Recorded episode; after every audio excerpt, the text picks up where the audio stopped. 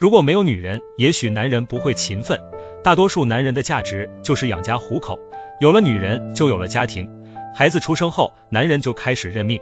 生活不易，要维持生计，日复一日，年复一年，男人开始变得沉默，把工作填满整个生活，朋友越来越少，也少了爱好。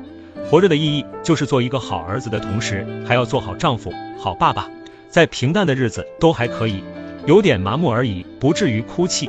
可是人生无常，难免会有风浪，不再岁月静好，生活变得狼狈不堪。